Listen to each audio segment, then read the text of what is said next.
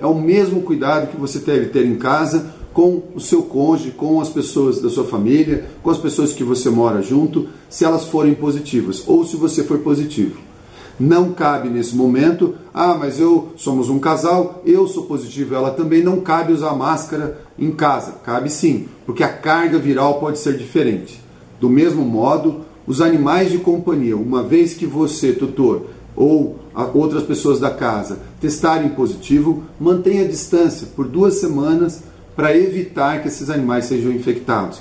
Portanto, o cuidado é evitar os beijos e abraços, lambidas e carinhos durante essas duas semanas, evitar o contato, o uso de máscara, lavar as mãos, o álcool borrifado, sempre no contato antes e é sempre a higiene antes e depois do contato com os seus animais de companhia.